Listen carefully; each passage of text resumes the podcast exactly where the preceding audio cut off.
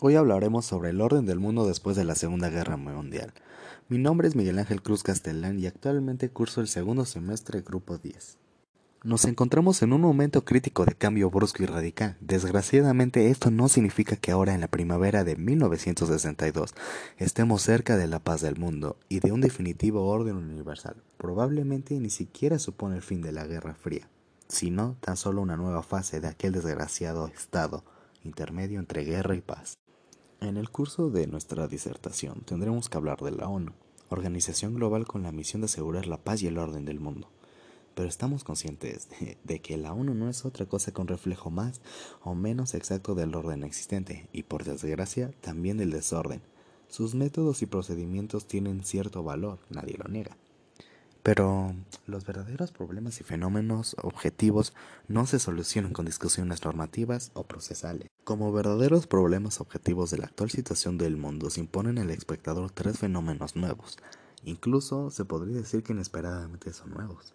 Tal como se nos presentan hoy, eran desconocidos aún en el año 1945 al final de la Segunda Guerra Mundial. Se trata del anticolonialismo, de la conquista del espacio y del desarrollo industrial de las zonas subdesarrolladas. En cuanto al anticolonialismo, se suele tratar en general como un asunto ideológico y realmente en buena parte lo es. Es sobre todo propaganda y con más precisión propaganda antieuropea discriminadora. Su historia se presenta como una historia de campañas propagandistas y desgraciadamente estas han comenzado con campañas intereuropeas.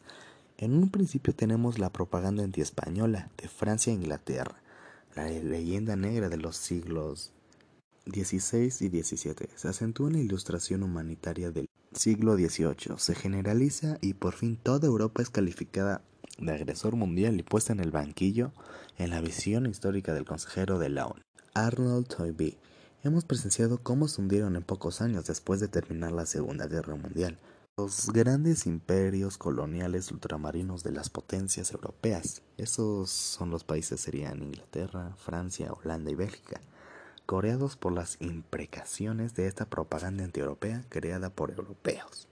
Sobre todo, hay que recordar que todos los conceptos clásicos del derecho internacional existen, son específicamente derecho internacional europeo. Esto afecta especialmente a los conceptos que hay entre guerra y paz, y a dos distintos conceptuales fundamentales. En primer lugar sería la distinción de guerra y paz, es decir, evitar un estado intermedio, tan característico que fue la Guerra Fría. Y en segundo lugar, la separación de los conceptos de enemigo y criminal, evitando la discriminación y criminalización del adversario. Algo que fue característico de la guerra revolucionaria, una guerra que está esencialmente integrada por la Guerra Fría. El representante norteamericano en la ONU, Adlai Stevenson, intenta con gran esfuerzo destacar la idea del colonialismo soviético. Semejantes tentativas demuestran hasta qué punto todo lo europeo se encuentra hoy en día en la defensiva. La conquista del cosmos nos traslada a nuevos espacios inmensos, incluso nos sustrae de la gravitación de la Tierra y parece que ni siquiera tiene necesidad de un punto arquímédico. Debemos estar muy conscientes de este peligro de generalización abstracta para poder analizar en su particularidad concreta los diversos estadios por los que pasó la moderna Guerra Fría, desde la Segunda Guerra Mundial hasta hoy. Como ya hemos dicho, encontramos en todas las épocas estados intermedios entre guerra y paz. En una palabra, el llamado status mixtus existe desde que hay guerra y paz en el mundo. En ese sentido, es posible perfectamente admisible hablar de la Guerra Fría como un fenómeno histórico en general.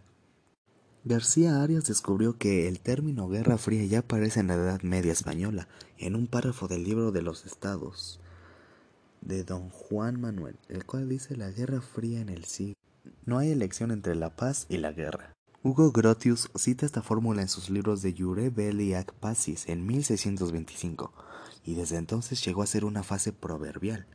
Ya estos dos ejemplos nos demuestran que el estado intermedio entre guerra y paz depende de la estructura de guerra y paz que cambia según las épocas. Una guerra fría entre señores feudales, cristianos, medievales o entre imperios cristianos e islámicos. Según el derecho internacional clásico, se lucha con un enemigo sin declararlo criminal. Por el contrario, se respeta como soberano igual, y por consiguiente, después de haberlo vencido, se puede concluir una paz honrada. Yo creo que esto era lo mejor, ya que Ellos no lo veían como un criminal, sino por el contrario, lo verían como un igual. Y por consiguiente, después de haberlo vencido, se puede concluir a una paz honrada sin esclavitud. Hoy, en la época de la guerra total, de la guerra exterminadora, de la guerra organizada del particianos, la conciencia de este progreso se pierde, evidentemente, y una recaída en el barbarismo parece casi inevitable. Según las famosas tesis de Lenin y Mao Zedong, solamente la guerra revolucionaria es una guerra justa. Esto quiere decir que una guerra que tiene por objeto la destrucción del orden social en el país del adversario, exterminar sus capas dominantes y realizar un nuevo reparto de poder y de propiedades sin tener en cuenta la distinción de guerra ofensiva y guerra defensiva.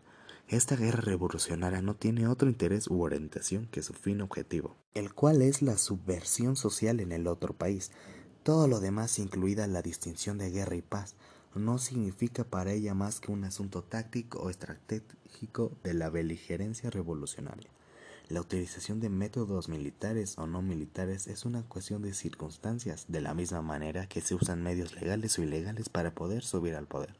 La guerra revolucionaria se sirve de los conceptos clásicos del derecho internacional, exclusivamente para sus fines revolucionarios, tal como se sirve del derecho constitucional clásico y en definitiva del derecho civil.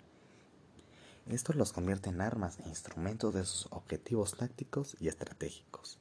En conclusión, tras el final de la Segunda Guerra Mundial, los grandes imperios coloniales de ultramar de las potencias europeas desaparecieron en pocos años. La rivalidad entre Estados Unidos y la Unión Soviética es ante todo el problema de la dominación de nuestra Tierra. Aunque parezcamos muy pequeños desde el punto de vista cósmico, solo quien domine la Tierra dominará los nuevos espacios cósmicos.